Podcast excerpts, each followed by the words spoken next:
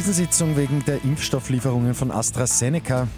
Und Marco Schwarz gewinnt das Schladminger Night Race. Immer 10 Minuten früher informiert. 88.6 Die Nachrichten. Im Studio Christian Fritz.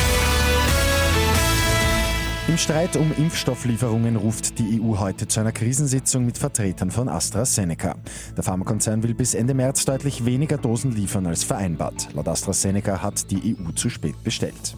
Seit gestern ist aber bekannt, dass BioNTech Pfizer Unterstützung bei der Produktion ihres Impfstoffs bekommen. Der französische Pharmakonzern Sanofi will bis Jahresende mehr als 100 Millionen Dosen für die EU herstellen. Die USA und Russland haben sich auf eine Verlängerung des atomaren Abrüstungsvertrags New START geeinigt. Der Vertrag begrenzt das Atomwaffenkontingent beider Länder. Das Abkommen ist seit zehn Jahren in Kraft und jetzt eben um fünf weitere verlängert worden. Im steirischen Trofeiach hat es in der Nacht ein Erdbeben der Stärke 3,4 gegeben. Über Schäden ist bislang nichts bekannt, bei dieser Stärke aber auch nicht zu erwarten. Und Riesenerfolg für Marco Schwarz in Schladming. Die gute Nachricht zum Schluss. Der Kärntner gewinnt erstmals das Night Race. Auf den Plätzen 2 und 3 landen die Franzosen Clément Noël und Alexis Pinturo. Marco Schwarz baut mit dem Sieg auch seine Führung im Slalom-Weltcup aus.